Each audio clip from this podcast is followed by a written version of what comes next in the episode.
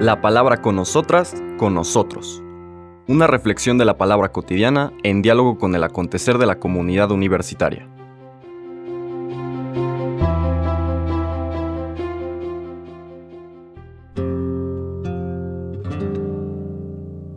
Hola, buenos días. Bienvenidas, bienvenidos a la palabra con nosotras, con nosotros. Hoy jueves, primer día de septiembre, eh, seguimos el Evangelio de San Lucas, que ayer empezábamos como compañero durante estas Eucaristías cotidianas. De aquí en adelante lo estaremos meditando. Dejamos el capítulo 4 e iniciamos ahora el quinto, en los versículos del 1 al 11. Un texto muy bello que nos presenta la vocación de Pedro.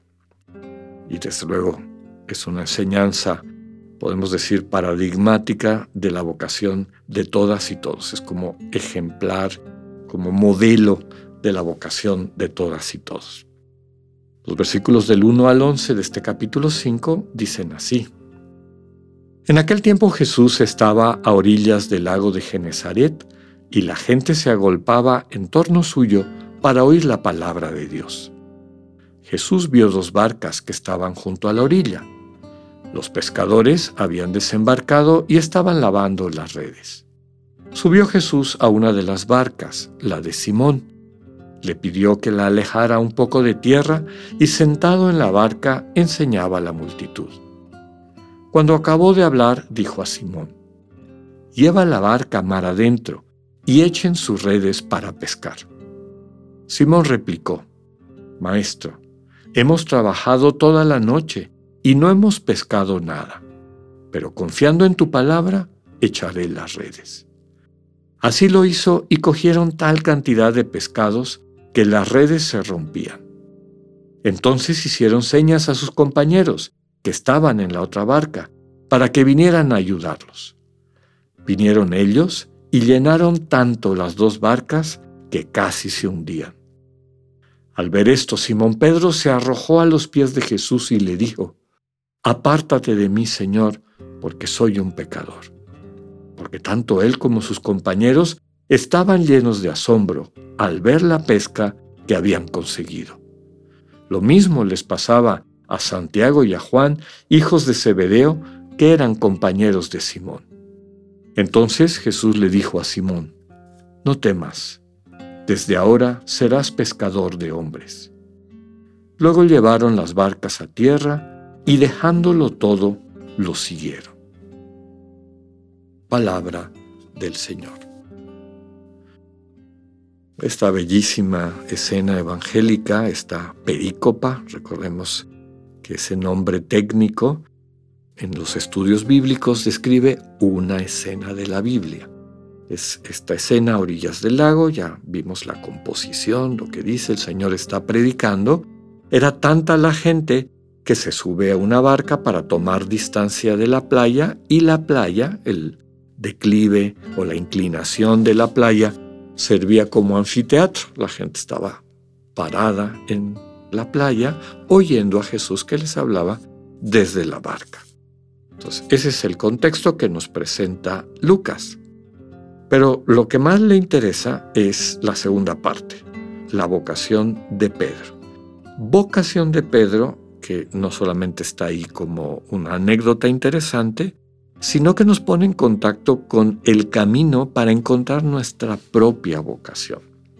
Vamos a ver cada uno de los elementos que nos presenta. Primero, la invitación del Señor. Cuando acaba de hablar, es decir, cuando termina su predicación, le dice a Simón, que nos dijo un poquito antes que era el dueño de la barca, lleva la barca mar adentro y echen sus redes para pescar. Aquí hay una doble razón de sospecha por parte de Pedro, o podríamos decir como de, no sé si podríamos decir cansancio o, duda hasta cierto punto. Una él mismo la dice, hemos trabajado toda la noche y no hemos pescado nada. De ahí venimos.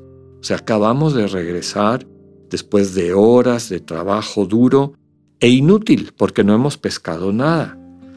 Primera. Segunda, una vez me comentó un pescador en uno de los lagos de aquí de México que normalmente se pesca en las orillas, donde están, digamos, donde los, los peces están alcanzables por estas redes y están allá porque comen pues las algas y lo demás que están no tan profundos en esos lugares y pescar ahí es bastante más fácil, ahí es donde están los peces.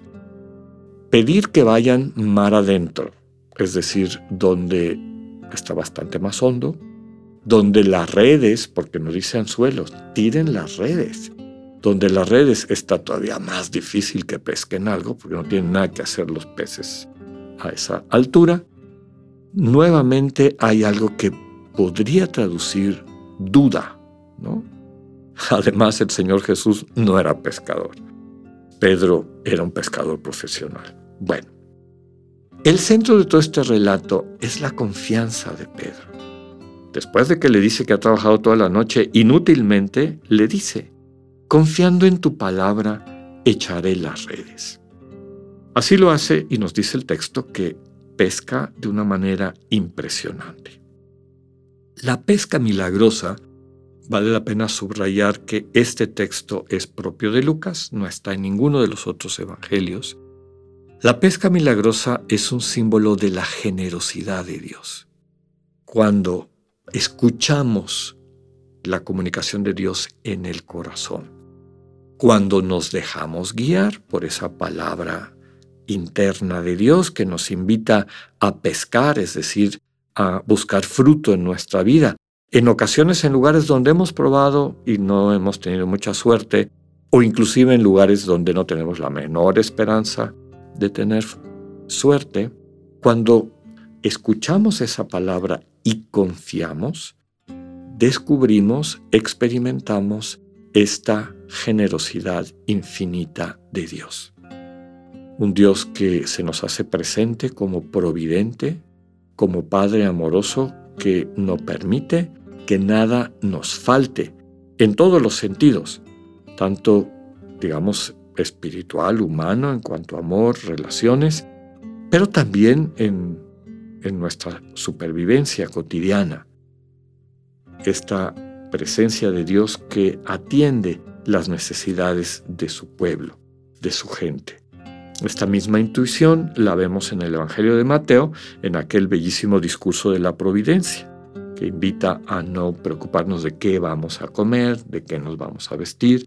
Busca primero el reino de Dios, deja que Dios te ajuste su justicia, centrada en el amor, todo lo demás te, vendrá por añadidura.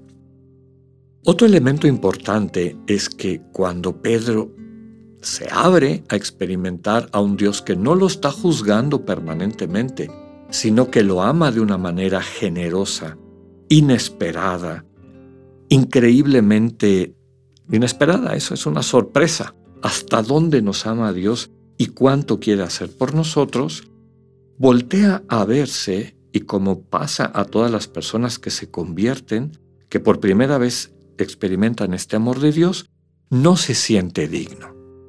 Apártate de mí, Señor, soy un pecador. Como diciendo, no me conoces, no me merezco este tipo de generosidad, este amor incondicional. El Señor le responde lo mismo que nos dice a nosotros, no temas, no temas. Y es en el amor de Dios donde descubre su vocación el Señor se la revela diciéndole serás pescador de hombres. Es decir, te vas a dedicar a rescatar a los seres humanos, a rescatar a los hombres. Todos nosotros, todas nosotras, si hacemos silencio, si escuchamos esta comunicación del Señor, si le hacemos caso cuando nos dice cómo amar concretamente cada día, dónde hay que echar las redes, iremos descubriendo esa presencia amorosa con una generosidad inesperada, una generosidad tan grande que sacude nuestras conciencias, nos devuelve la sensibilidad, nos hace sentir que tan lejos estábamos del Señor, pero también de Él escucharemos la palabra cuando nuestro ego nos lleve hacia el temor, no temas, sé que eres pecador, es decir, sé que vives esclavizado por el egoísmo, no temas, yo te voy a revelar en qué consiste tu santidad.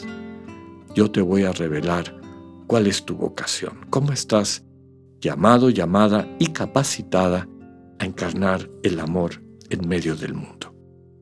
Escuchemos de labios del Señor Jesús quiénes somos. Que tengan un buen día, Dios con ustedes. Acabamos de escuchar el mensaje del Padre Alexander Satirka. Escúchalo de lunes a viernes a las 8.45 de la mañana por radiveroleón.com o a través de nuestra app gratuita para iOS y Android. Radivero León, no todo está dicho.